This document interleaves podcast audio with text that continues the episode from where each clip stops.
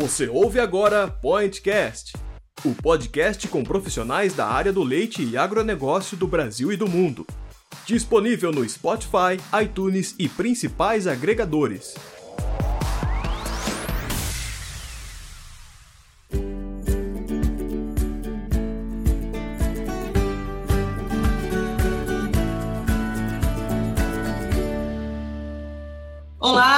Você, ouvinte do Pointcast. Começamos agora mais um episódio do, da nossa série de nutrição, o último episódio dessa série por enquanto, né? E para quem não me conhece ainda, eu sou a Maísa Serpa, sou médica veterinária e coordenadora de conteúdo do Milk Point. E se você não sabe do que, que eu estou falando quando a gente fala de série de nutrição, nós estamos aí com cinco episódios sobre alimentação e nutrição de gado leiteiro. Se você não ouviu ainda os episódios anteriores, então, muito legais, estão disponíveis no YouTube, no Spotify, no iTunes, no Deezer. Pode conferir lá que a série está muito bacana. Além da, do episódio completo, a gente tem soltado alguns cortes também no YouTube para você que quiser é, ver algum assunto específico, né? E não está com tanto tempo assim para ouvir o episódio completo, que é mais longo. Você pode acessar também as nossa, os nossos cortes lá no, no YouTube do Milk Point, no nosso canal. Então, hoje, para finalizar essa série tão importante, a gente vai falar um pouquinho de leite a pasto. Né? O nosso tema é: é sustentável produzir leite a pasto? Vantagens e limitações do sistema. Um tema muito importante aí, principalmente pensando na realidade do Brasil, que a maioria dos produtores produzem leite a pasto. E a gente vai conversar um pouquinho sobre isso. Aqui junto comigo, como sempre, a Stephanie Gonçalves, zootecnista e editora de conteúdo do Milk Point. Oi, Stephanie, tudo bem? Olá, Maísa, boa tarde a todos, tudo bem? É um prazer estar aqui com vocês de novo nessa discussão que com certeza vai ser muito importante aí para todo mundo da produção de leite. Legal. E os nossos convidados, os especialistas que vão conversar com a gente hoje, são o Daniel Barreta e o Roger Douglas. Vou ler aqui o currículo deles para vocês saberem aí, conhecê-los mais um pouquinho. O Daniel é zootecnista e mestre em zootecnia pela Universidade do Estado de Santa Catarina é, e doutorando no programa de pós-graduação em ciência animal da mesma universidade, na área de concentração de produção animal.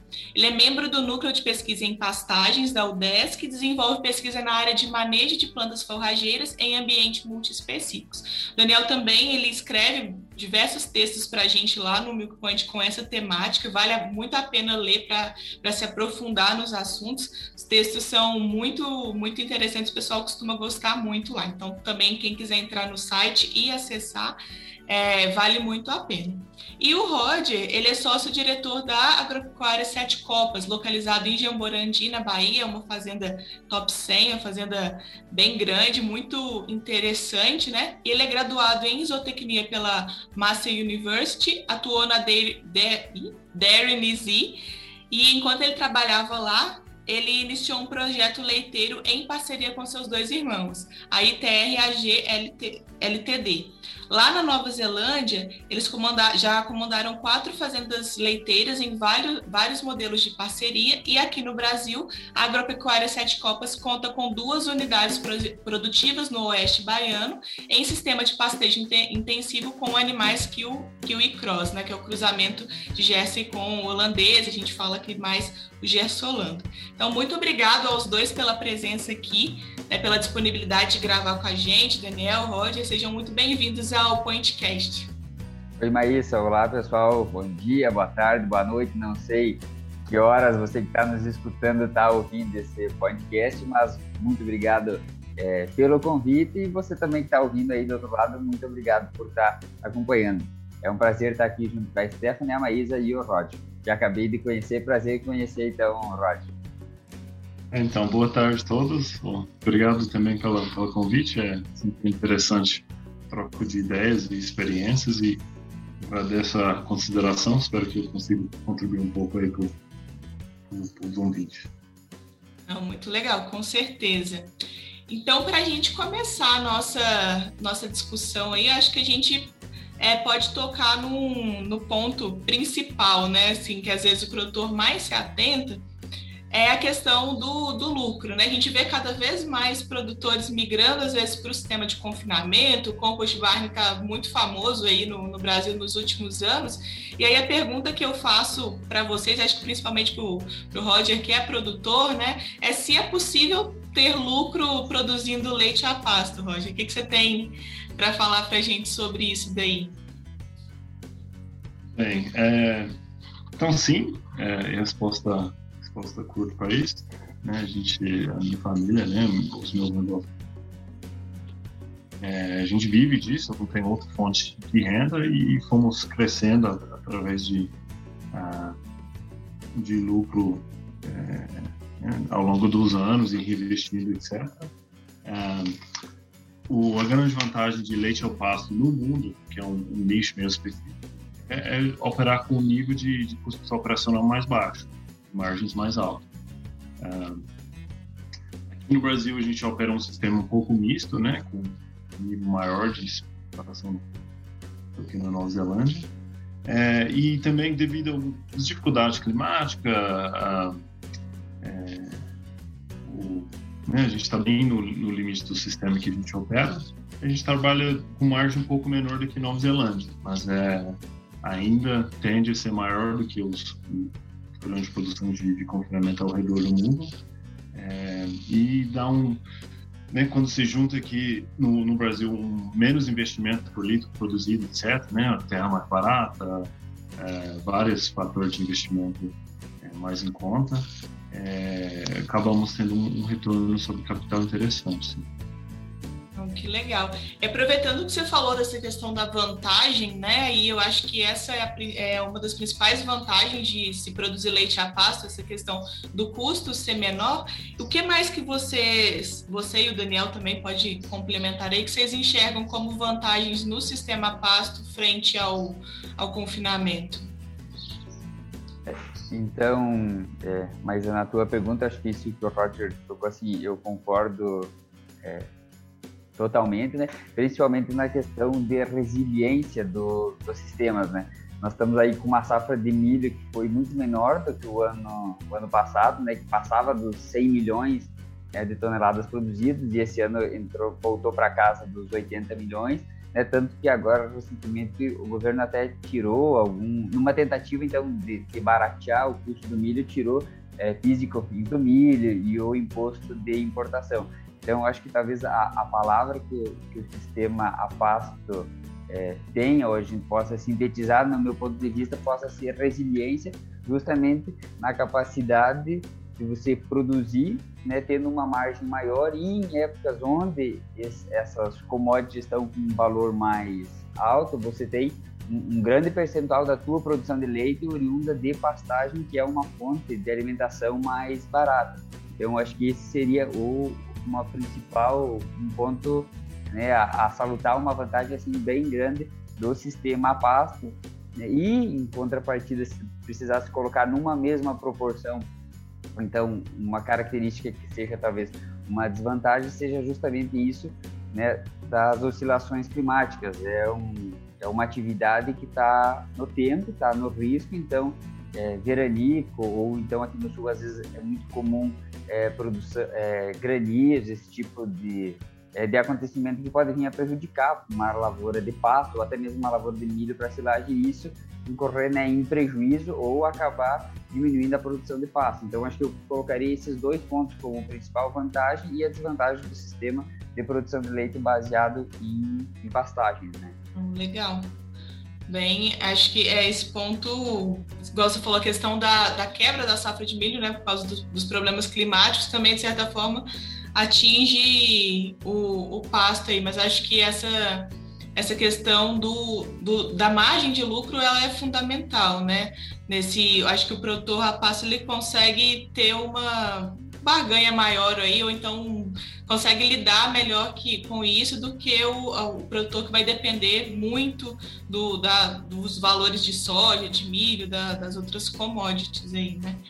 E, é, e só um, um parêntese, mas... Sim. Desculpa, é só um parêntese, porque eu, eu sou natural de Santa Catarina, né? Um estado que é o quinto maior produtor de leite do Brasil e aqui na, na região oeste até onde eu moro, então é um dos lugares do Brasil com maior concentração né, de, de produção. Praticamente todos os municípios do, do oeste têm uma média de mais de 80 mil litros é, de produção a cada 100 por ano, né, a cada a cada 100 hectares. Então é uma região de uma concentração muito forte da produção de leite, mas também é uma região muito característica por pequenas propriedades. Né? Então aqui o incomum é você encontrar uma propriedade de leite né, com mais de 50 hectares, por exemplo, né? enquanto em outras regiões do Brasil é um pouco mais comum. Então a grande é, o, a, a grande proporção do leite catarinense que sai do oeste é oriundo de pequenas propriedades. Embora os sistemas de confinamento estejam em ascensão, né, a grande maioria desse leite ainda é oriundo de pequenas propriedades. E uma vez que se esses produtores ainda estão produzindo em pequena propriedade, né, e às vezes na segunda, terceira geração, é sinal sim que a produção de leite a pasto pode ser lucrativa e traz rendimento, mesmo numa pequena propriedade, por quê? Porque a, a, a grande evolução, a fonte da evolução é levada pela necessidade, né?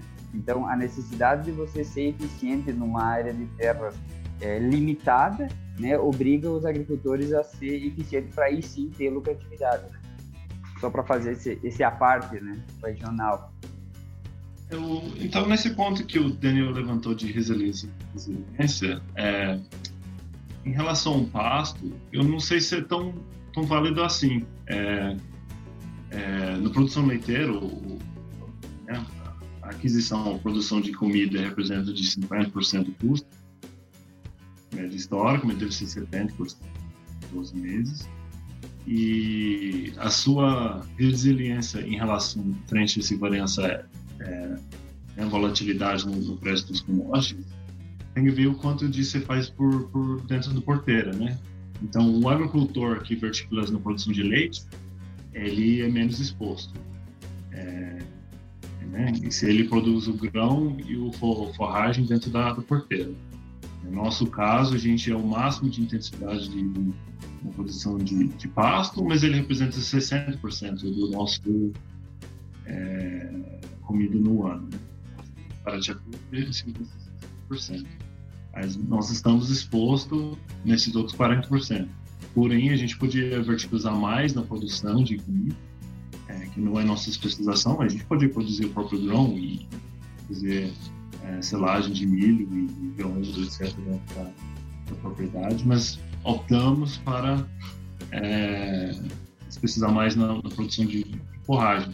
Aí o outro extremo disso é um pequeno produtor, muitas vezes que não tem área. Então ele acaba comprando, cada vez que ele se especializar em torno da comida e leite, ele, ele acaba importando mais é, comida de fora para dentro. Ah, e a parte climática, acho que tem muito a ver com, com irrigação ou não. Na Nova Zelândia, a gente produz principalmente é, em regime de sequeira, estamos mais a, a mais aberta a risco nesse parte. O Brasil é só irrigação, a gente está numa região que é arenoso, é, a chuva é mal distribuída e sem irrigação quase que nada vai, né? Mas uma vez que eu estou operando baixo de pivô, eu tenho custo fixo, mas todo ano acaba sendo muito parecido, né? Um, então, eu não, não sei se é tanto a parte de, de produção pasto, é, que o nosso sistema aqui é mais resiliente, eu acho que é mais a questão da, de ser irrigado. E esse mix entre comida comprada fora da porteira e, e então, a gente também sofreu esse, mesmo que é 40% só do que, que eles lá consumem, é, a gente sentiu né, essa relação de troca péssima desse ano quem sofreu mais foi, foi quem comprava mais comida de, de fora. Né? E quem não teve irrigação, né? É, dependia de, de, forragem de safrinha, o planejamento do homem é, é osso. É, de fato, Roger, é uma, uma questão que, dependendo de fora, assim, é um, é um problema que a gente fica meio a Deus aí dará questão de intempéries climáticas e esses outros poréns aí que vocês comentaram, o Daniel.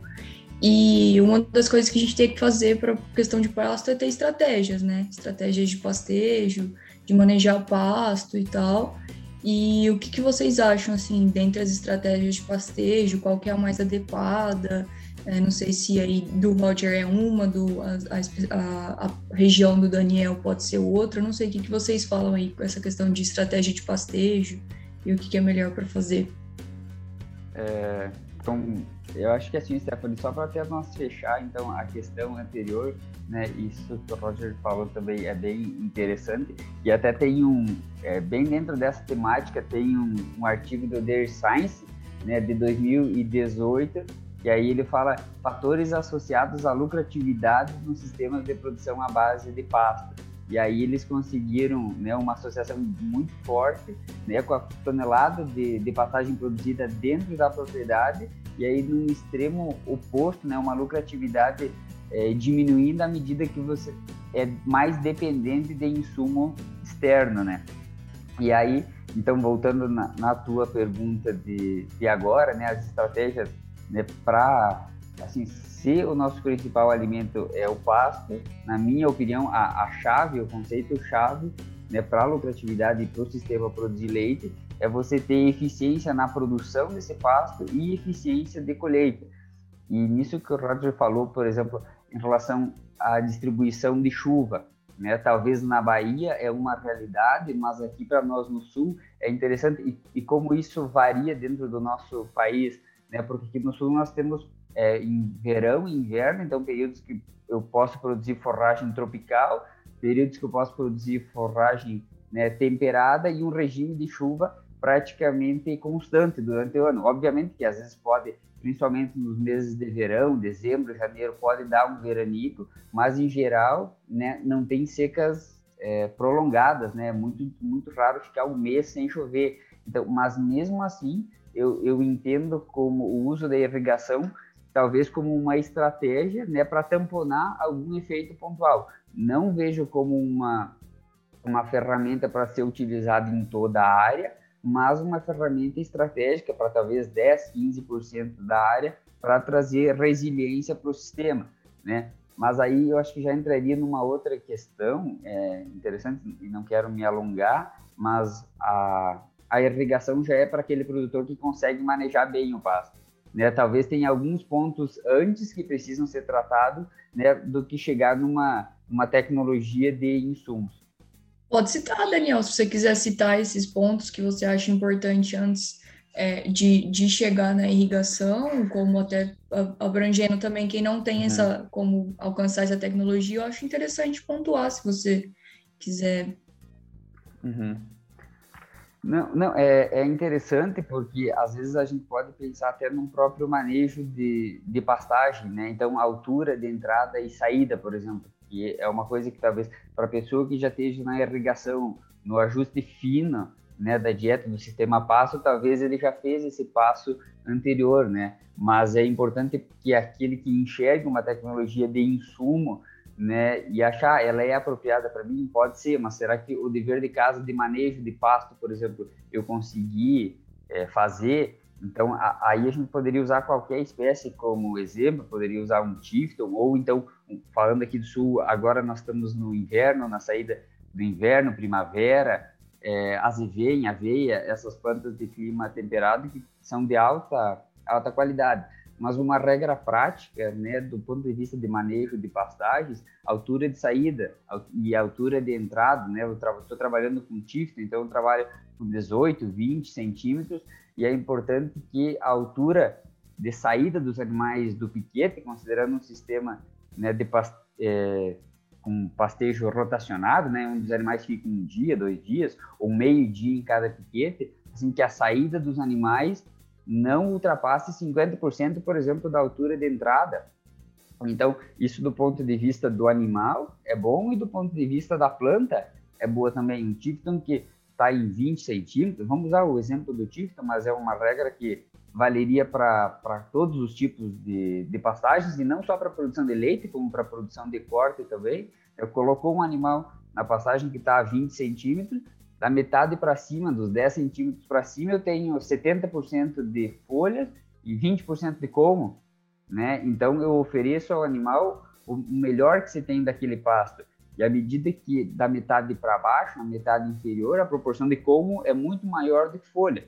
Então, se eu coloco o animal para pastejar numa pastagem numa altura ideal e esqueço de tirar, por exemplo, né, coloco com 20, tiro o animal lá quando chegou em 6, 7 centímetros, é ruim do ponto de vista da planta, né, porque sobra muito pouca área de, de folha, digamos assim, para fazer fotossíntese voltar a crescer, e é ruim para o animal que ele teve que explorar um, um extrato do pasto que diminui muito a qualidade.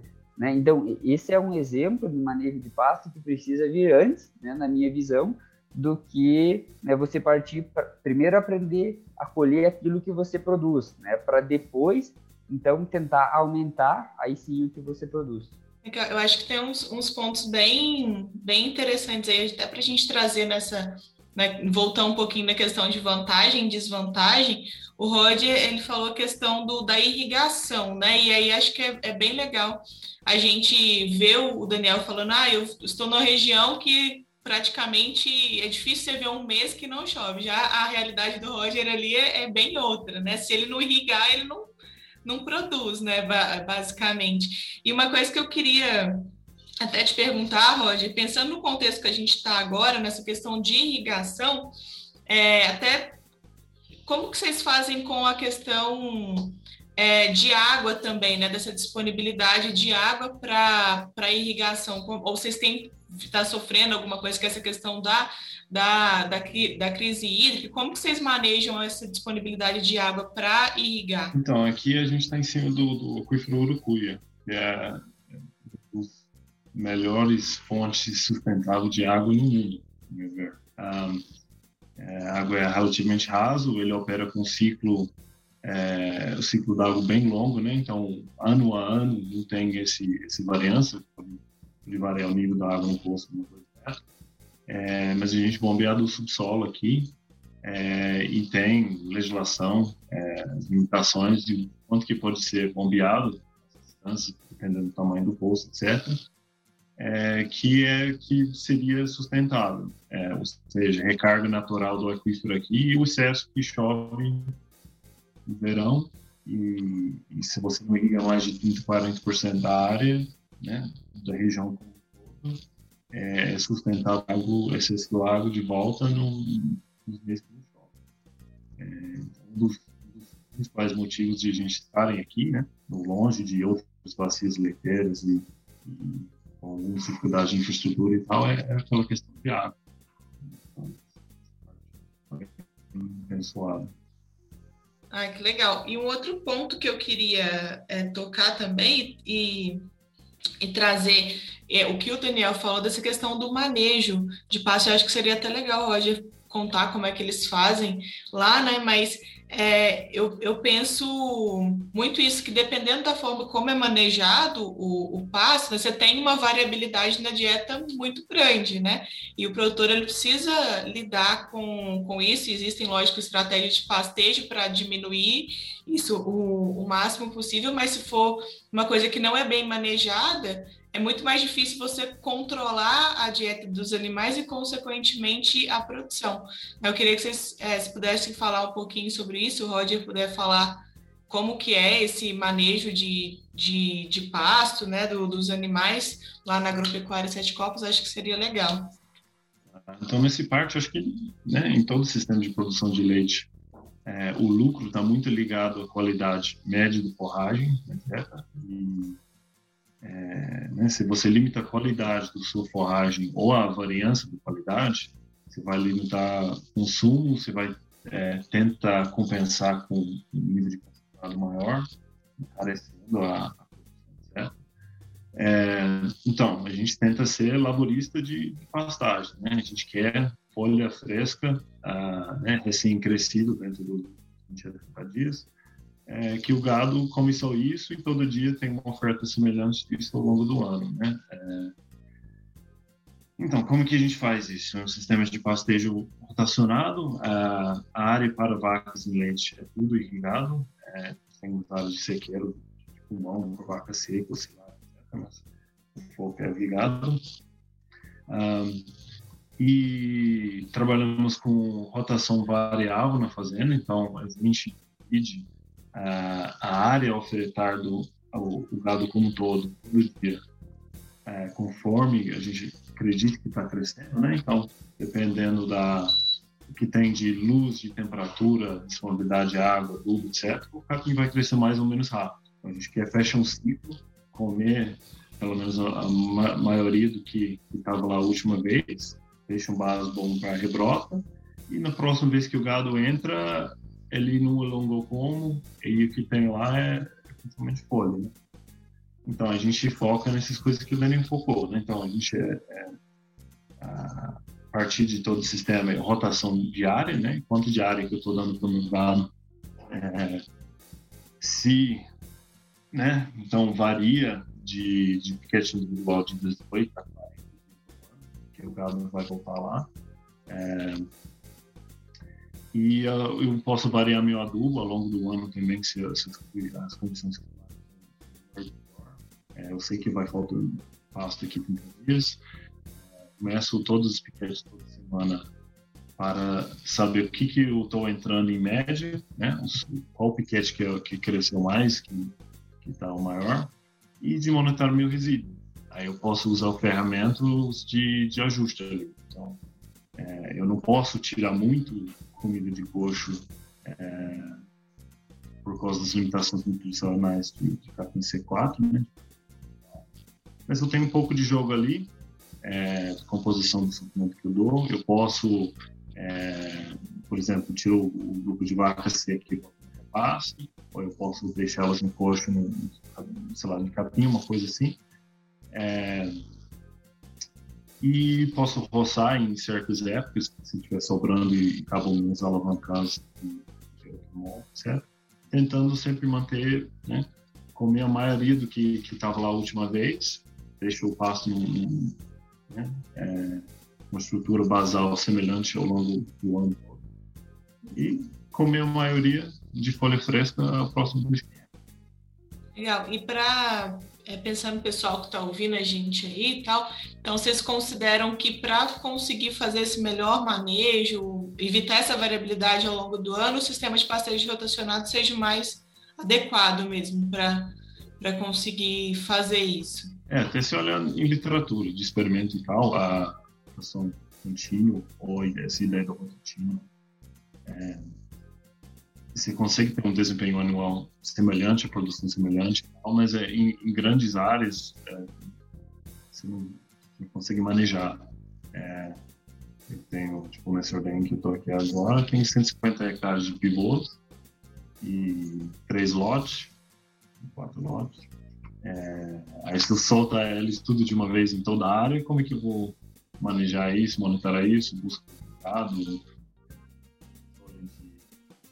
onde super pasteja e sobre pasteja em alguns cantos, certo? Então, na realidade, uma vez que você está trabalhando em escala, você tem que trabalhar.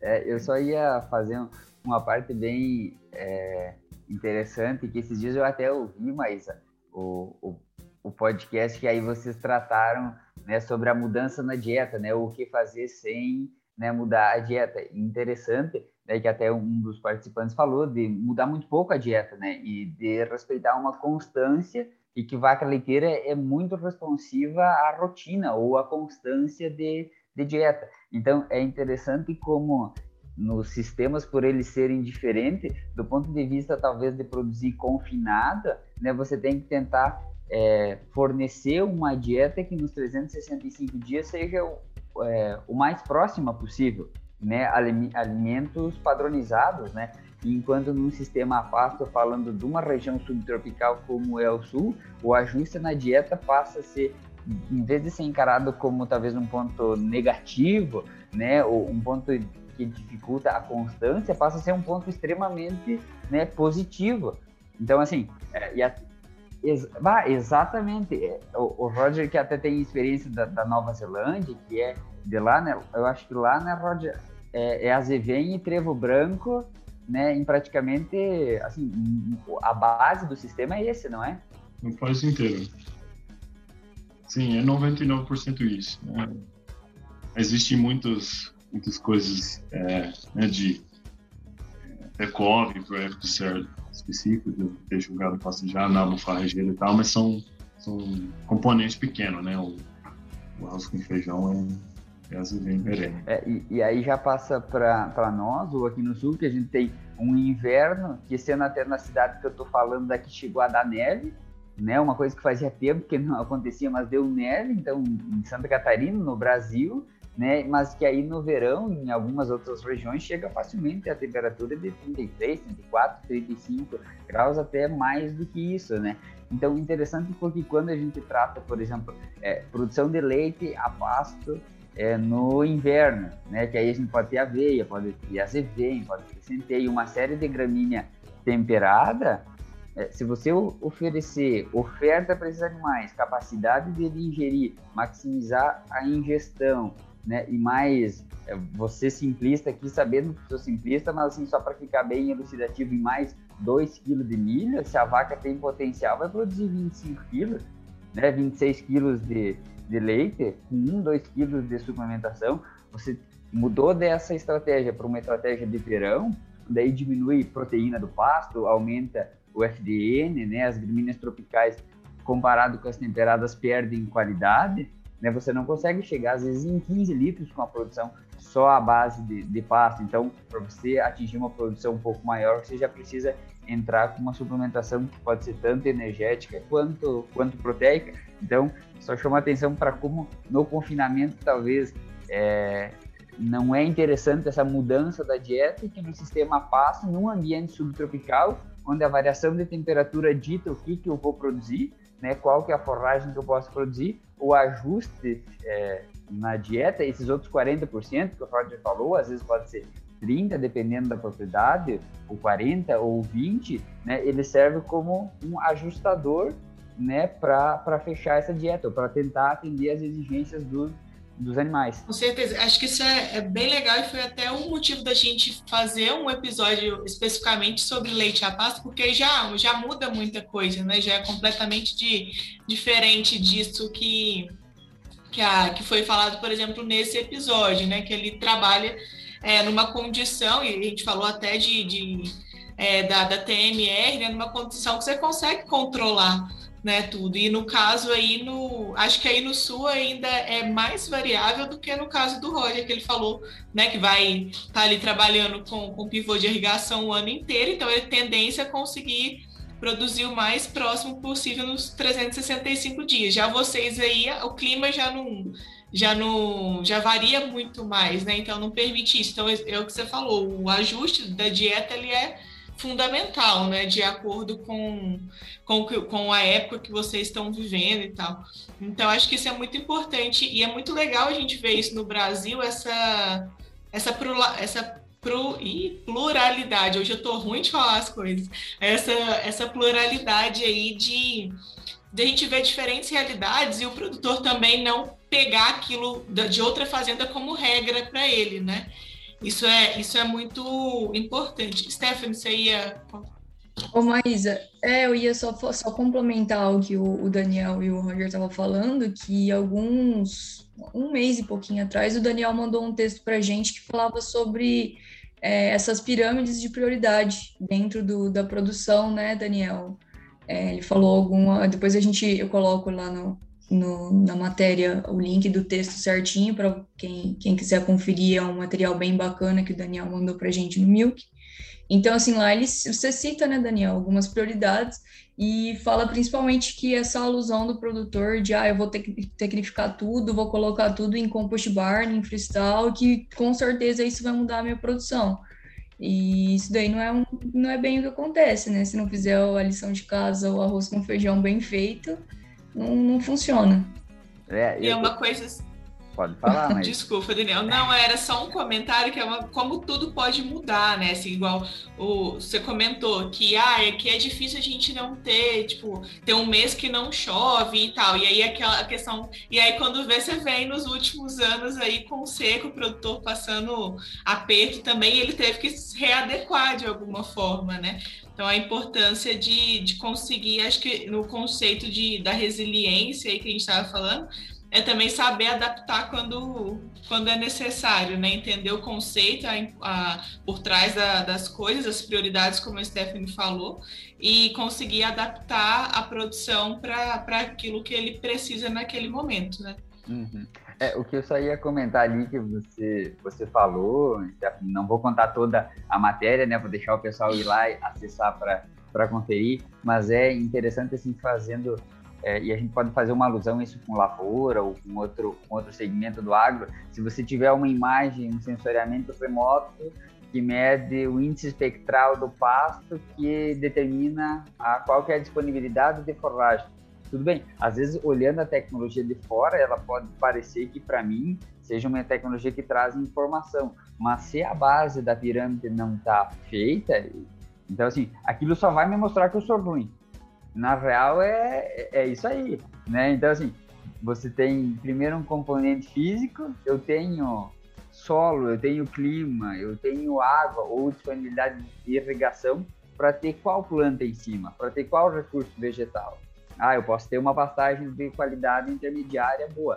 Ótimo, depois que eu tenho né, o meu componente vegetal, né, pensando no sistema base de pasto constituído, isso suporta que tipo de animais? é, para mim vale a pena comprar o sêmen daquele animal que tem capacidade produtiva de 70 litros, né? Talvez não e provavelmente não para as condições a pasto. Uma outra, né? Uma outra genética, uma outra linhagem com certeza é muito mais né, ajustada. E aí, por último, depois vem o perfil do, do sistema, né, que é intrínseco de cada propriedade. Mas tecnologias de diagnóstico, por si só, elas só servem para mostrar que a gente é eficiente ou ineficiente. Elas não resolvem o problema, elas não fazem o pasto crescer mais, se é isso que está faltando para mim. E isso que o Roger também falou antes, é, é, interessante, vocês comentaram o nitrogênio como um acelerador do crescimento do pasto né? Então, é, é um acelerador, mas às vezes você precisa produzir mais é, para quem? E você precisa produzir mais pasto mesmo do que está produzindo? Normalmente sim, normalmente a, a, demanda ela é, ela é maior do que a oferta, mas às vezes quando os papéis podem se, se inverter, o nitrogênio ou a falta do nitrogênio pode ser uma estratégia para você também deixar o pasto crescendo um pouco menos e não entrar num pasto passado né? Então ele acaba entrando, na minha visão, como um, um, um ajuste, né? Um ajuste no sistema que eu posso acelerar, né? A produção de pasto ou desacelerar.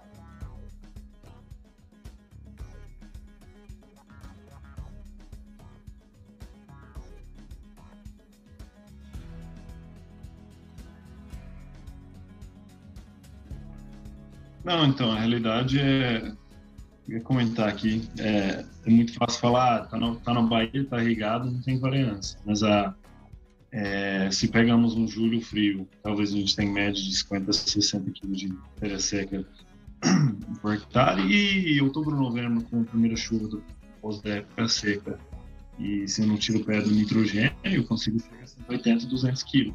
Então, é, tem uma relação de crescimento potencial de, de 3 para 1 no ano. Então, não é, não é uma constância, não é tudo bonitinho mesmo é, todo dia. Eu também posso ter um mês fechado no, no verão que, que, chove todo dia, também produz igual no inverno. Tipo, e problemas de utilização também, por causa de lama, etc. Então tem-se tem -se variação sazonal, sim. É, eu acho que todo lugar no Brasil que tem pasto, que o clima que que vai lugar de leite vai ter esse efeito, né? Vai que não é, né? Tá um ambiente razoável, mas ainda é, é quente e muito sol. Então, é, a menos que você está 4 graus do, do, Equador e 300 metros do mar, você vai ter essas variâncias. Né? Eu sei que, que, tem produção em Ceará, etc., que tem essa característica, mas é, é muito pouco. Um, e também buscamos qualidade com, com, com esses ferramentas. Então, a gente faz o consorciação.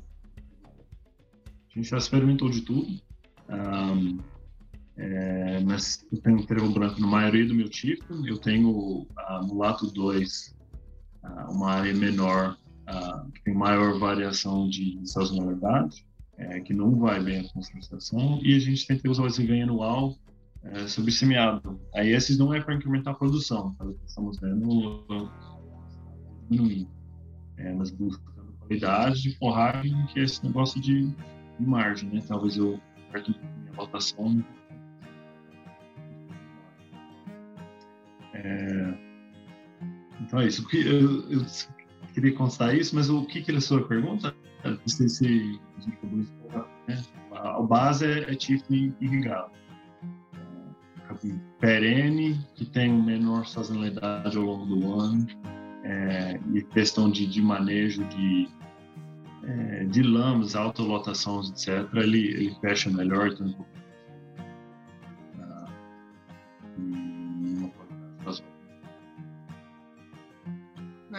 Não, muito bom. Pode falar, Stephanie. Não lembro. Não, eu ia falar que assim, a gente segue uma, uma questão de, igual o Roger falou, o Daniel também citou, de dessas, dessas questões que são climáticas, tem essas coisas que a gente não consegue controlar. E aí o Daniel já tinha citado, por exemplo, a, a altura de, de, de pasto, de, de iniciar o lote, de tirar e tudo mais, mas voltando um pouco ainda, eu acho que a questão de adubação de solo, de preparo de solo, da escolha do, do capim é um, um, uma parte importante na hora de você formar um pasto, de você ter uma estratégia de uma produção a pasto e tal. E eu acho que é, tem todo um planejamento por trás disso, né? A época correta de você fazer uma coleta de solo para ver como é que está o seu, seu solo, a época a, de você fazer essa análise do pasto. E o que, que vocês falam assim sobre qual a melhor época de, do, do, produtor começar a se planejar? Não, eu tenho que colher o meu solo, analisar quanto que eu tenho aqui para trazer uma adubação, para fazer um nitrogênio, fazer alguma coisa do tipo assim, fazer esse planejamento. Qual é a época que vocês recomendam para começar a pensar nisso para preparar um pasto para o próximo, próximo ano? Se o Roger também quiser comentar como que ele funciona lá, como que ele faz esse, esse ciclo, assim, acho que seria legal também.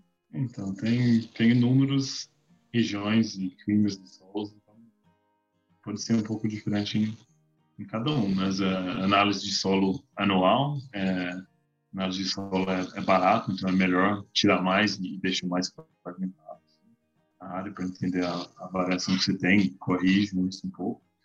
É, a gente faz um nível.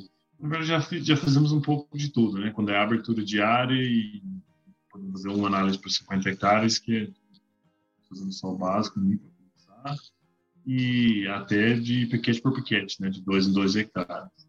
Ah, a gente faz um torno, basicamente para estar seis meses oposto do que o melhor época de a gente colocar calcário, que é o início das chuvas. É, o calcário mexe um pouco no ciclo do N, é, então, colocamos ele, tentamos colocar ele ah, é, né, porque a gente vai ter maior quantidade de forragem e podemos aplicar pequenos doses de é, fora disso, a gente faz um, um planejamento anual é, né, dos macronutrientes, micronutrientes uma vez por ano. Mas, né, é, uma, uma coisa importante de constar estamos falando de sistemas opastos, mas a gente está falando de um sistema altamente tecnificado e de alto investimento. É, eu estou rodeado por lavouras, né? E produção de, de cacau, fumo, é, café. É, e eu acho que não tem um vizinho que, que mais adubo que eu. Né? Então, é um nível altíssimo de, de investimento, etc. Também a receita é, por hectare, o nível de intensificação da área em si, ele bate qualquer outra coisa, a não seja alguma outra coisa específica de HF, né? Uma, pega um pico de produto de, de, é, de preço de alho, é mais que o leite intensivo, mas fora disso a gente é, é perto do top no nível de intensificação do uso. É, então acho que é isso, né? A gente aplica calcário gesso uma vez por ano. Um, ureia uma vez por mês de vertificação. É, cloreto começou toda a rodada, mas uma vez que está estável de material de nível, a gente pode ou três ou quatro vezes por ano, dependendo da quantidade. É, micro, uma vez por ano, de fertigação. É, e fósforo, em algumas áreas a gente não precisa mais colocar, né, que está no nível bem alto e estável dentro do retorno de nutrientes de, de esterco. Mas os outros é uma equação por ano. Né? É, necessário de informação. Para formar uma área de cerrado de areia, é, até se chega que ele tem matéria orgânica estável e os níveis de alta, é, é uns três anos de trabalho e muita dor. Mas uma vez que está lá, e além do, além do solo, Roger, vocês têm uma rotina também de análise do, do capim para saber essa variação de, dos componentes? Como que é? Tipo, tem uma frequência de, de mandar para fazer análise, vocês mesmos fazem aí? Então, no início do projeto a gente fazia bem mais. Talvez todo mês. Uh, a gente também fazia mais corte, calibração, etc. É, mas a realidade é que a gente tem pequena variação, a gente faz de tudo para isso entre piquetes. E uma vez que o, resultado volta, dez dias depois, né? É, então aquele capim já foi comido. É, e uma vez que a gente está mais estável o projeto, os resultados são bem imprevisíveis. A gente faz, não deixa de fazer. É, tipo, a gente achou, é, na época que a gente estava precisando de uso de gesso por falta de proteína, não estava tava batendo com o estoque, certo?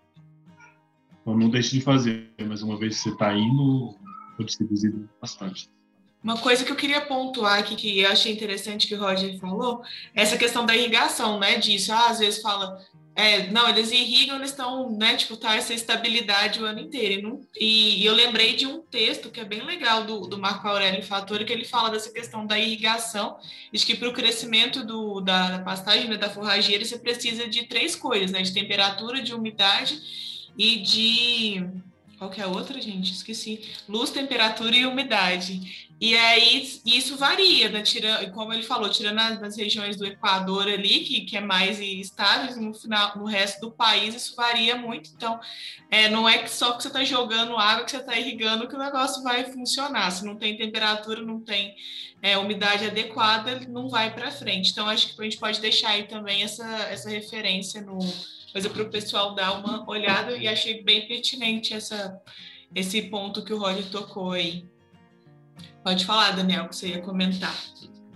Não, eu só ia comentar isso que o Roger tinha falado. Então, Ticton, né, com trevo branco, né, trevo branco também, então uma espécie tropical, né, e aí com uma leguminosa temperada no meio. Mas aí para você chegar num patamar de um trevo conseguir se manter, você já chegou em pH 6, né? Assim já é uma uma área assim redondinha, não não é é, não é aquela aquela receita que vai servir talvez para aquela pessoa que ainda esteja faltando pasta, né? Assim já é um, um segundo, um terceiro, um quarto degrau, na minha opinião, né? Para quem já está é, um pouco mais tecnificado, isso que o Roger falou também interessante, né? Que a gente está tratando de sistema pasto, mas sistema intensivo de produção, né? E às vezes o sistema intensivo, claro, é o insumo que você coloca mas às vezes também é, intensividade significa a quantidade de conhecimento que você aplica por hectare.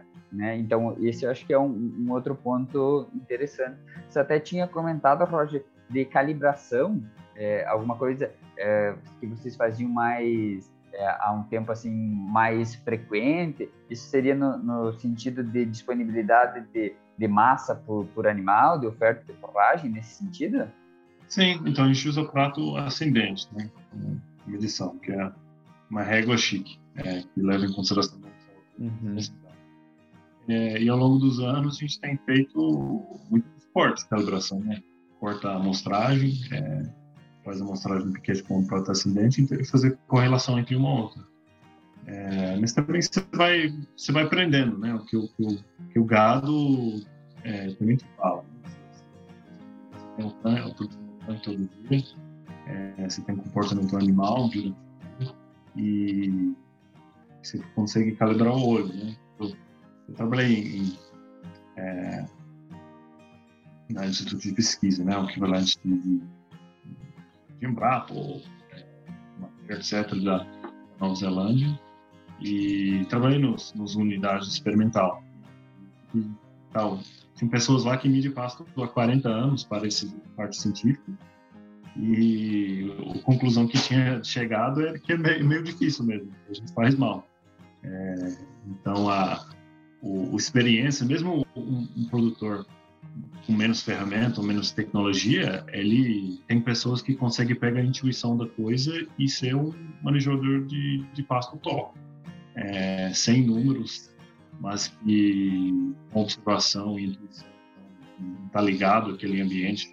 É, tem até um, um, famoso brincadeira na Nova Zelândia, é, era do, do Colin Holmes, é, que ele chegou de consultoria numa fazenda e o cara fala, ah, as coisas vai mal, os vacos não produzem, tem capim de mais, de menos, não sei o que e tal. E falou, ó, vou te dar esse caixinho de fósforo, tem um negócio segredo dentro, você não pode abrir nunca.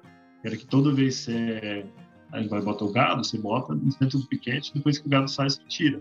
Ele voltou um ano depois, a produção estava maravilha, é, a estava feliz da vida e falou, agora você pode abrir a caixinha.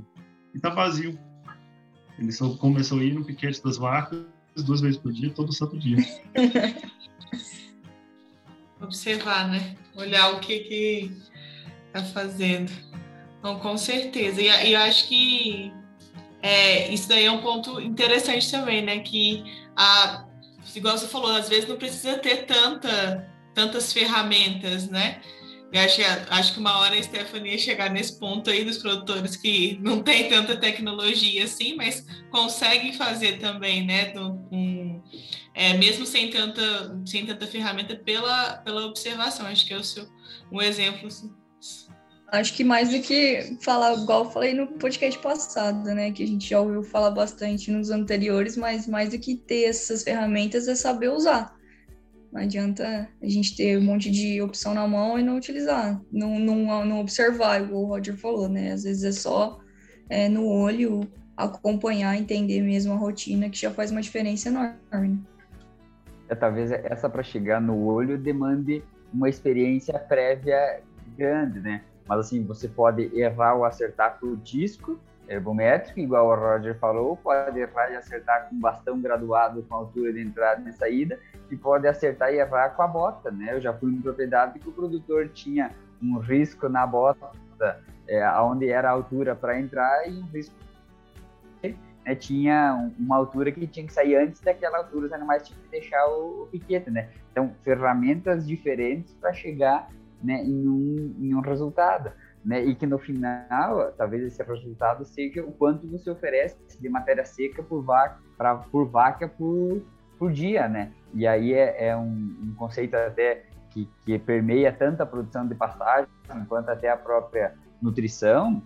Né? Quanto uma vaca come por dia de, de pasto, ela pode comer 10 quilos de pasto, ela pode comer 16, 17, 18 quilos de pasto, claro tem uma, tem uma relação assim, com o capim que você está oferecendo, mas tem uma relação também com o quanto de área você está oferecendo para aquele animal. Se você vai lá e corta, né, faz uma amostragem de, é, do pasto, corta até o chão. Ah, porque a vaca come 15, eu vou oferecer 20 para ela. Só 5 a mais tá bom. Não, ela não, não vai conseguir comer, né? Se você oferecer 20 quilos só de matéria seca por vaca por dia, né, esse animal vai comer 10 quilos né, no, no máximo. Então você precisa oferecer uma quantidade maior, um quilo de matéria seca né, por animal maior para ela para que ela possa né, comer uma, da metade para cima, eu diria assim, da, é, do pasto, né? E, e é onde está a, a, melhor qualidade, né? Em, questão nutricional e também não prejudicar tanto a planta, porque ela não vai. Tem área de rejeição, onde ela eventualmente estercou no, no pastejo anterior, então ela, ali próxima daquela área não vai comer. Uma outra área pode estar é, perto do bebedor, pode estar pisoteada, ela também não vai comer. Então você precisa oferecer para ela a mais né, do que ela pode comer, porque é, o quanto a vaca produz é o resultado do que ela come e do quanto ela come. E só até voltando uma casinha, né, quando a gente trata assim de um sistema é, de, de, pasto de inverno, né, ou um tifton e, e, trevo bem manejado, é um sistema com leguminosa, nesse sentido, é uma dieta que, se comparado com dietas DTMR, né, em, em, qualidade, em proteína, ou às vezes fibra ou digestibilidade dessa fibra, né, ou em energia, não perde tanto e às vezes é tão boa quanto, né? Então assim, a, a chave está em você talvez oferecer ao animal, né, dar a opção dele maximizar a ingestão à pasta. Eu acho legal esses pontos que você citou, Daniel, é, respeitar, né, esses limites, a taxa de lotação também do piquete é um, é um índice importante de, de citar, que às vezes também não adianta você colocar uma quantidade uh, de animal superior, que o pasto não vai aguentar e vai prejudicar, prejudicar tanto a planta quanto o animal, como você falou. E você citou o trevo branco, o azevém, é, citou alguns tipos aí, dentre esses, esses mais comuns aqui no Brasil. Claro que acho que varia um pouco de região para região, nessa questão de possibilidade de irrigação ou não, clima, mas existe um capim que é o melhor, um capim que é ruim, um capim que não, não se deve ofertar nunca, alguma coisa do tipo? Pergunta de um milhão, de todo, todo mundo pergunta é. isso, né? Não, é, na minha opinião, não. Tem aquele que mais se adequa né, para é, a condição né, e dentro de, dentro de um, um, sistema. Né? Às vezes ele pode não ser tão bom, mas pode cobrir uma janela de uma determinada época do ano onde há falta de, de pasto. Então eu posso perder um pouco em qualidade, mas eu ter longevidade de, de pastagem. Né? Então, assim, a resposta é não, ela é limitada pelo, pelo ambiente certeza. Legal, então. Tinha que perguntar, né, Esther? É, não podia deixar passar. Mas então, é, pessoal, acho que aqui também, né, é, uma coisa que a gente repete em todos os podcasts é que, que a gente não consegue passar todo o conhecimento técnico, não tem nem como, né? Assim, detalhes, como você vai fazer as coisas e tal. Isso a gente tem aí uma série de cursos, de artigos que podem ler para se, é, se aprofundar no assunto, mas a ideia aqui é trazer esses pontos importantes que o produtor precisa ter atenção quando ele vai decidir produzir a pasta. A gente já falou da questão da, da amostragem do, do solo, é, da adubação, da questão da, da irrigação, da escolha do capim que mais se adequa, é, de todos esses pontos aí que ele que tem que observar para quando vai vai produzir a pasta. E aí agora a gente falou da questão de maximizar o pasto, de até para trabalhar com essa margem menor, mas e aí o, o, além do pasto, né? Quando a gente precisa suplementar, assim, como que é, como é que, como é que vocês fazem, como o que que que às vezes o pasto não consegue ofertar tanto você, e é preciso é, suplementar, ou tem épocas do ano que é mais necessário fazer isso, como que funciona? Como que é que eu falo da, então, é, como falei, varia ao longo do ano. É, nas vacas lactantes mesmo, você tem, tem pouco jogo, né? De, é, né? Se eu tiver somente é, azevém anual, é, consigo comer esses 16, 17, 18 quilos que o Daniel citou. É, só que vai tocar um 4 vacas por hectare e quando está tudo uma beleza. Né? Então, aqui eu, eu trabalho meu médio anual, É, e vaca de leite, né? Você falou de controlar a lotação, mas na realidade você não pode controlar igual vaca de corte. Né? Está vendo, é, você controla coxo. Então, a lotação é o mesmo. O que, que eu faço? Né? Eu não vou fechar uma parte do meu gado e, e deixo um confinamento área. Eu vou oferecer mais coxo na época que está faltando é, para limitar o apetite desses animais quando chegam no, no. Né? Então, é, no, no, meio do ano, né, que é o mais crítico de pasto, é, talvez eu chegue a oferecer de 11 a 12 quilos de matéria seca é, por animal é, no coxo, e em três meses eu preciso botar um forragem concentrado. E né, vaca lactante, né, entre maior e menor produção, etc., eu, eu vou chegar de 7 a 8 quilos matéria seca. Um super oferta de pasto e maior seletividade. É, no, nível de jogo ali. Um, então, eu isso e a gente faz o balanceamento de, de dieta. É, fazemos mudanças pequenas, não tendemos a mudar mais de, de meio quilo de manteiga seca é, por vez. dentro da composição, né? Então a gente, é, se achamos que temos uma, uma mudança, 200 gramas de ingrediente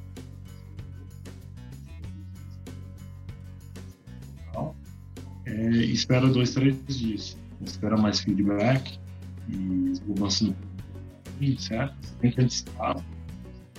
É, começou a esquentar, mas ainda não tem pasto. Posso começar devagarinho a tirar, tirar custo é, e aumentando a rotação, né? ir mais rápido. É, e faz desse jeito. A gente usa um planilha para o dia a dia e checa de vez em quando no NIS7, né? mas o planilha que é, Excel sai meu trato, que é o, o lista de ingredientes para o vagão. A gente balanceia a dieta conforme qualquer outro fazendo E só em relação a também isso que a Partir comentou, é, é, interessante como nem só um sistema se, se adequa ou um sistema de passeio se adequa. Esse ano a gente até teve meses aqui no sul, meses de maio, junho, de muito pouca chuva, né?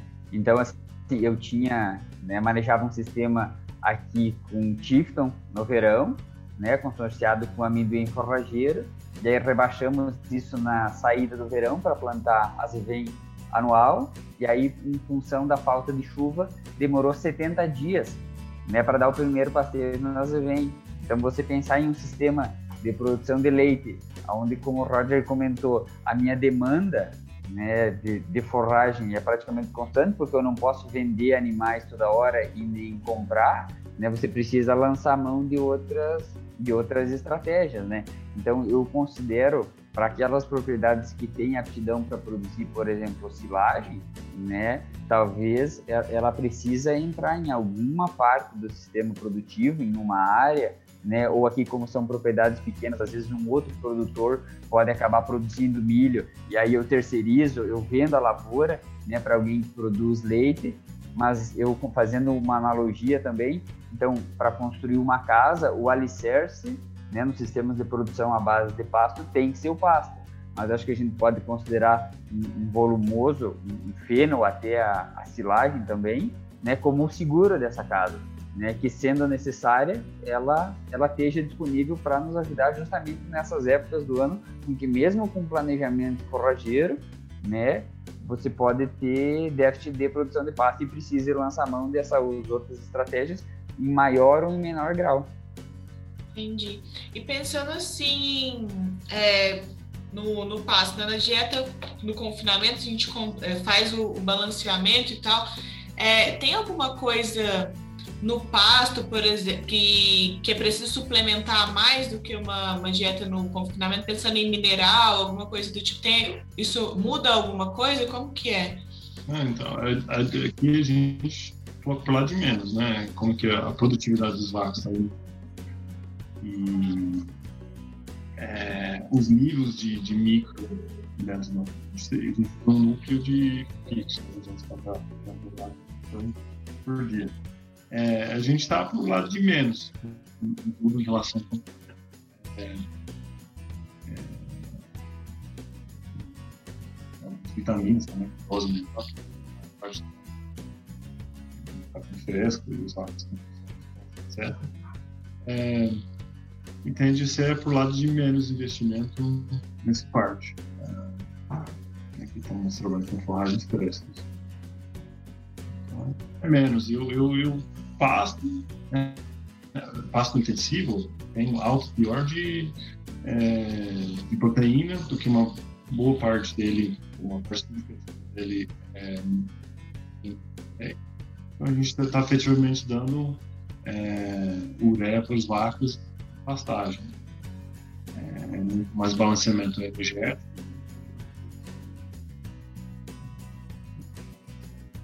Isso tende a baratear. Esse ano que o energético ficou caro pra caramba. É, usando pouco proteína verdadeiro comprado de fora e, e energético tende a ser o sistema mais barato. Era um, era um, um assunto que eu ia entrar agora, essa parte de sustentabilidade, bem-estar animal, conforto é um, uma questão que está muito em alta, cada vez mais é mais falado, essa tecla o pessoal sempre está batendo em cima e falam muito sobre o conforto animal no compost barn, no freestyle, na, no conforto que essas instalações é, trazem para o animal, né, em questão de tanto de cama, de, de temperatura e tudo mais, que é um ambiente um pouco mais controlado. Essa questão de bem-estar animal para os animais que são de sistema pasto perde muito. Como é que é, é? Também tem essa preocupação, é claro, mas como que é feito esse controle, eu diria assim, né? Não, não tem como ter um controle, mas esse acompanhamento desse ponto, como que ele é, é pautado aí por vocês que criam a pasto? É, não dá, não dá para se pensar no inverno com produção, é, às vezes uma aveia, um azevém batendo na casa dos 22, 23% de, de proteína, né? E, e, a complementação com concentrados secos mesmo, 20% de proteína, né? É preciso ajustar, senão... E aí, às vezes, pode até entrar num, num cenário reverso do animal acabar excretando muito nitrogênio, que às vezes tem até um apelo né, ambiental, um apelo sustentável, né? De, de menor excreção de, de, nitrogênio, que talvez hoje ainda não tem tanto apelo, né? Mas que é uma coisa crescente, né? Cada vez mais questões é, de sustentabilidade vão vir à tona, né? Para nós que, é, que permeamos nesse meio é, agrícola ou de produção de leite. É, então, ele tem tá muito muito na auge esse negócio de é, de bem-estar ou uma visão específica do bem-estar no momento. São vários fatores que influenciam. É, no Brasil, um, muito significativo, tá? acho que o foco principal desse desenvolvimento é externo. É, e sol nas costas das vacas, no meio de quase todo o território do Brasil, é, é difícil. Mas tem outros alimentos, né, que o vaca uh, caminhar, é, ter espaço é, próprio, né, livre de, de, de movimentar como rebanho, é, o, é, comportamento mais natural, né, o próprio ato de pastejar em si. Ah,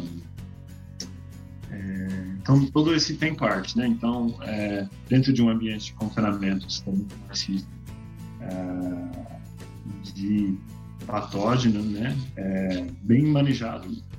Grande problema, né? Então, é, a gente não tem mastite é, poli sem vacinação, basicamente zero, né? Ambiente aqui. Um, e a parte de outra coisa, tipo, a gente não não fazemos casqueamento preventivo, preventivo com nossos animais e nosso sistema. O animal anda e desgasta, como natureza. Então, esse é um elemento de, de bem-estar animal é, em relação mais natural, vamos dizer. Aí outras pessoas botam um peso maior no conforto daquele momento. É, então, depende um pouco da, da visão.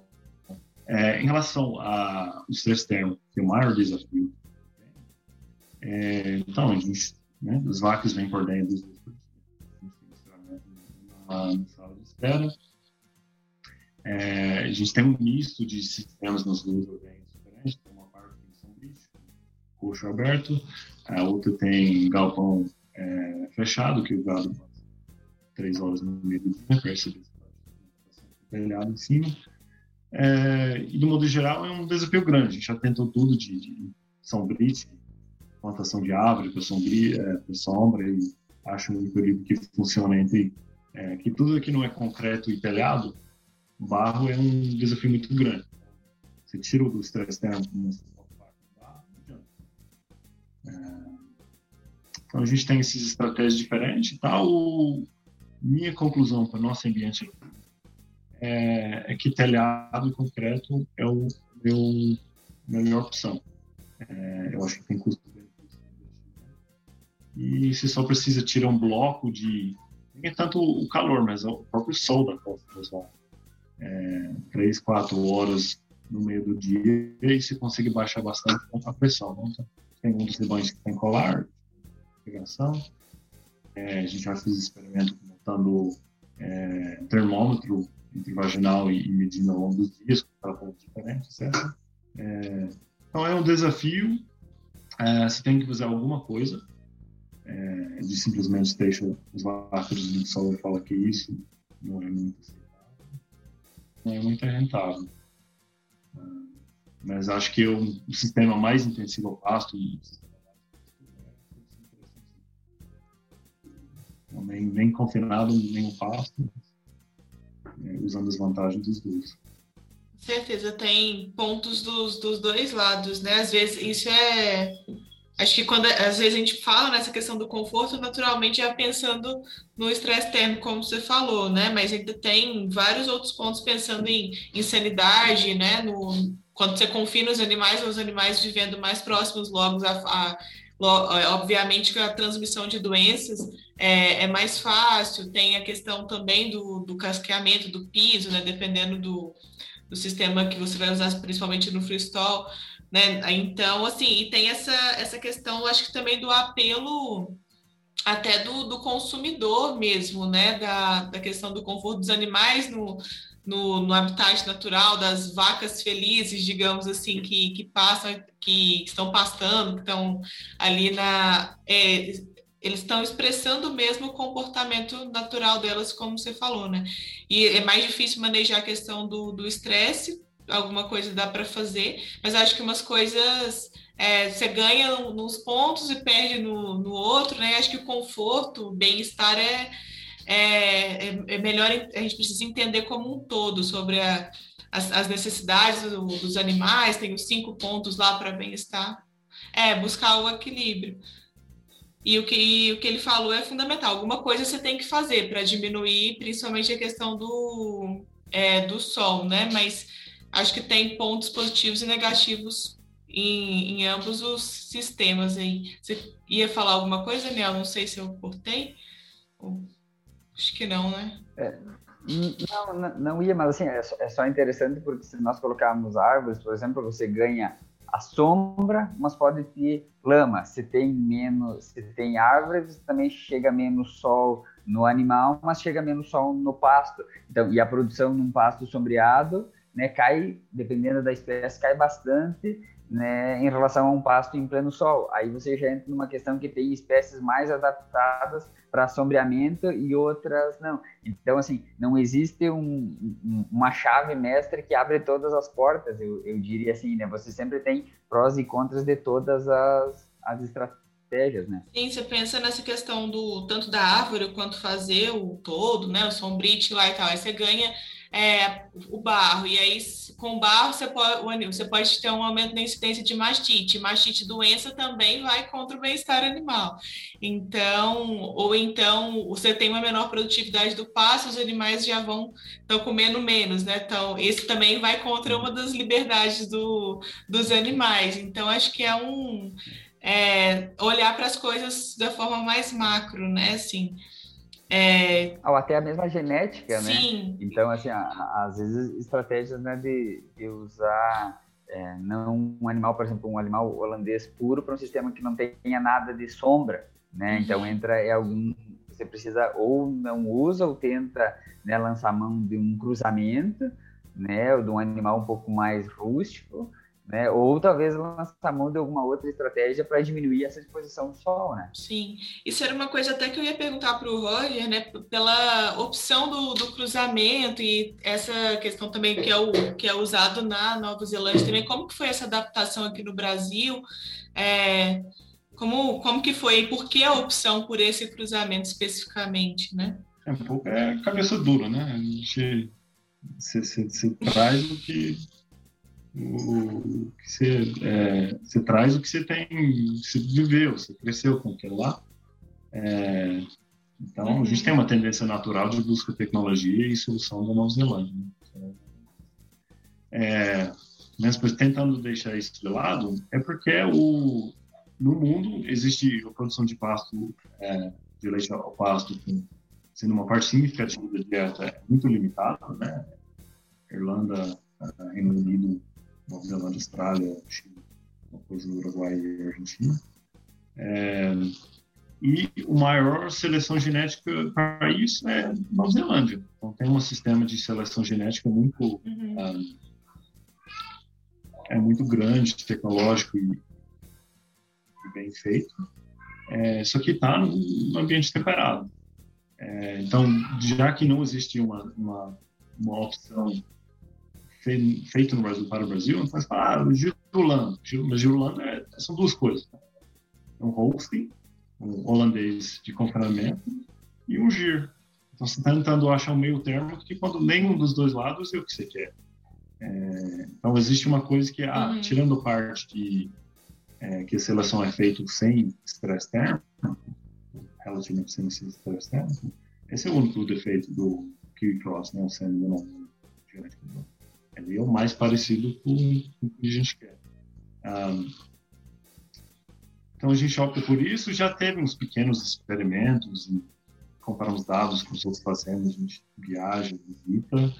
É, ainda chega na conclusão que o que a gente tem é o mais interessante. É, Entendi. Ele, a gente no Brasil é muito bonificado por volume, então a gente tem que esquecer um pouco do, do jeito que está ranqueado em Nova Zelândia e focar mais em volume, não em. É, e tem trabalhos acontecendo de, de conseguir o, o Slick Gene, né? O, o é, de introduzir dentro dessa base genética a um, um marcador de, de, animais que tem uma maior resistência ao calor. Mas isso é um trabalho a longo prazo, né? Legal. Ah, né, as alternativas não são tão interessantes. Falar, ah, Jurulanda é um animal para o Brasil, para o mas o hábito de pastejo e a, a consumo de pasto nos mesmos condições, é, como porcentagem da dieta ou, do peso vivo, não se compara com nossos. Nossos animais são muito mais agressivos.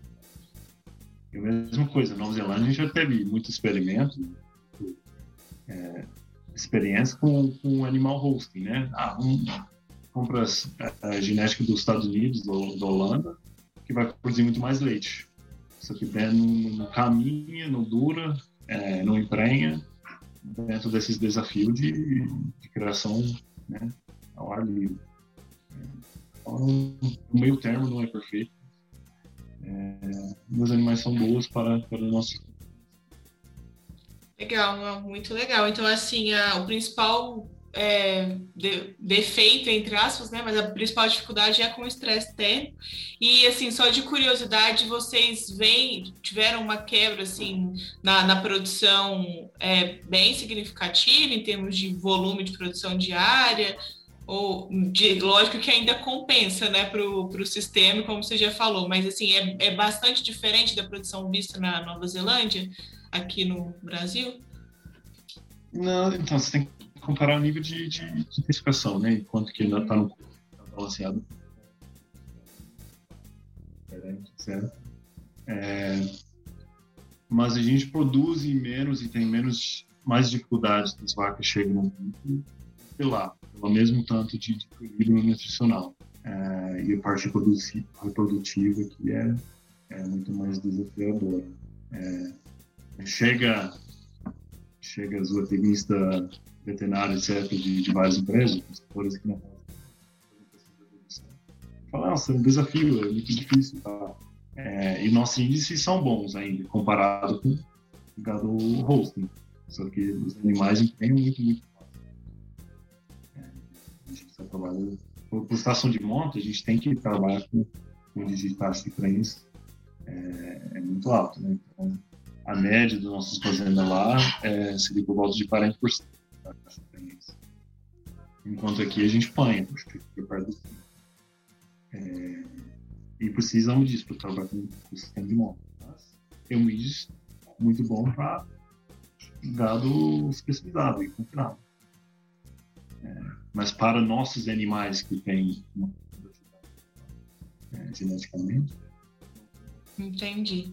Não, muito legal. É, então, acho que um negócio, uma coisa que é legal pontuar aqui também é que tem um curso do, no Educafuente, né, do, do Roger, contando de, sobre lá agropecuária sete copas, como que é o manejo, as coisas, quem tiver curiosidade para para acessar para ver, vai ter, vai ver com mais detalhes, né, como que funciona lá. Mas eu acho que é, da minha parte aqui, acho que ficou uma conversa bem legal. E eu já ia te perguntar, você quer falar mais alguma coisa, Stephanie? Eu quero, eu quero falar a questão de, de sanidade, porque a gente comentou ali agora um pouco antes sobre a questão de ah, o a gente fica mais perto do tem essa interação maior, tem esse índice de doenças, mas pensando, por exemplo, é, no carrapato, que é, essa incidência ela é um pouco menor é, quando eu falar em compost, por conta do, do, carrapato se hospedar na, na forragem e tal.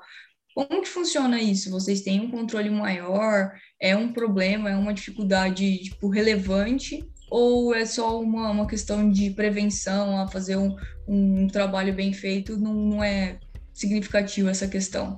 Talvez o Daniel pode começar, porque eu estou curioso para saber do, do feito de sazonalidade, né? É,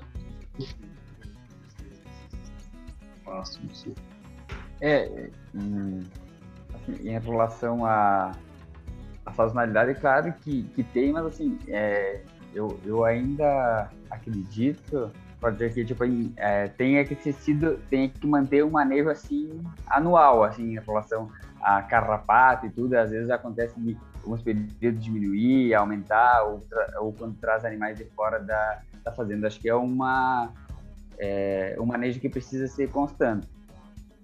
Não sei como é que vocês manejam aí na propriedade, então, aqui teve é, uma época que manejou sem carrapato. A gente terminou, é, trabalhou com sistema ilhado, é, é, e dentro do, do partilhado é, e os animais foram ilhados sem. E passamos por, um, por uns anos muito difíceis de, é, de voltar para uma estabilidade zoética, que fala, né? de ter carrapato dentro do sistema de produção. É, então, como todo mundo que já comprou gado de um freestyle e leva para o piquete já, experimentou isso, a gente fez isso com milhares de cabeças. Nada legal.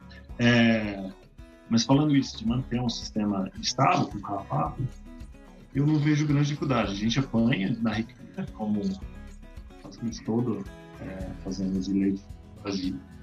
Um, mas de manter um nível estável no rebanho, é, com pasto irrigado, manejado baixo, é, meio estável o ano inteiro. A gente tem um, inverno né, que é mais frio, é, né, nitrogênio colocado todo o ciclo, é, e a gente colocou um fungo é, para minimizar o, lagarto no ano, tudo isso eu acho que tem feito. E para manter o nível baixo de carrapato dentro do sistema é, é fácil. Quando é, recria, os animais se não for bem rotacionados, pesado. É, mas uma das ordens aqui faz mais de um ano que faz um controle sobre o gado, tem, tem carrapato, mas a preocupação é manter um pouco que tem. É, mas de, de explodir de uma vez, uma vez que a não é, não é dificuldade, não. E só expandindo um pouco, Stephanie, a, a tua pergunta, e, e, lembrando daquilo que o Roger falou antes, às vezes quando o produtor é, fecha os animais ou passa por um sistema confinado, ele pode enxergar alguma melhora em termos de sanidade e tudo mais, mas às vezes não é uma mudança inerente do sistema. Às vezes pode ser uma mudança inerente do fato da pessoa estar tá em um contato mais próximo com os animais. Então volta naquela questão lá da caixinha de fósforo, né? Ou, ou, ou a mesma coisa quando você passa de um sistema de um, é, manejado, um sistema de passeio contínuo, que claro, hoje em dia é muito mais comum em gado de corte, né? Em gado de leite, mas o simples, a mudança do contínuo pro rotativo obriga você a estar em contato com os animais duas vezes por dia, levando para o piquete, trazendo para o piquete. Então, às vezes, há outros benefícios que vêm carregados né, com essa mudança, mas que não são justamente da mudança, né, mas são dessa maior proximidade e dessa atenção que a gente acaba tendo mais com os animais quando maneja de maneira mais próxima. A mesma coisa você pode ver para vecil, né, o problema de carrapato, né, ah, a vaca tá com amarelão, arrepiou o pelo, bom, você pode não saber exatamente o que, que é, mas você vê tem alguma coisa né, que está tá acontecendo, alguma coisa não está legal, é hora de chamar o, o médico veterinário. Acho. Obrigada, Daniel, por, por aprofundar assim. E um pouco além, é, é importante, é legal. O, temos umas coisas a falar da, da sanidade de uma forma mais geral. É, tirando a tristeza e carro mas do, do sistema de, de, pastejo em si, né? Que o animal tá, tá mais natural, o nosso genética. É, ele falou em bem-estar, ah, o animal está no, pasto. É, mas, de uma forma objetivamente, nossos animais são mais saudáveis. É, nosso índice de mortalidade aqui está de 3 a 4%, com detalhe porcentagem, certo? Né? Nova Zelândia, 1 a 2 é, o benchmark ou outro tipo de né, pro hosting cristal é de 6 a 8. Os animais morrem menos. Ah, né, ganha mais fácil. Ah, a longevidade do animal dentro do sistema e taxa de reposição é, é mais longevo e menos reposição que para, para ah, mas os animais vivem mais natural, menos forçado e por mais tempo. É, então, tem seus prós e contras. É, o mastite, fora do. Né, se a gente for trabalhar muito bem com o corredor, a manejo de ordem, a gente tem dificuldade com, é, com Strepia galactea, é, é, que é uma coisa não é inerente do, do sistema, mas o, tirando isso, o resto dos mastite ambiental, vamos falar do sistema e número de, de ao longo do ano, é, é muito baixo. É, então, a quantidade de intervenção e manejo disso também é, uma vez bem feito no ambiente certo, nem precisa.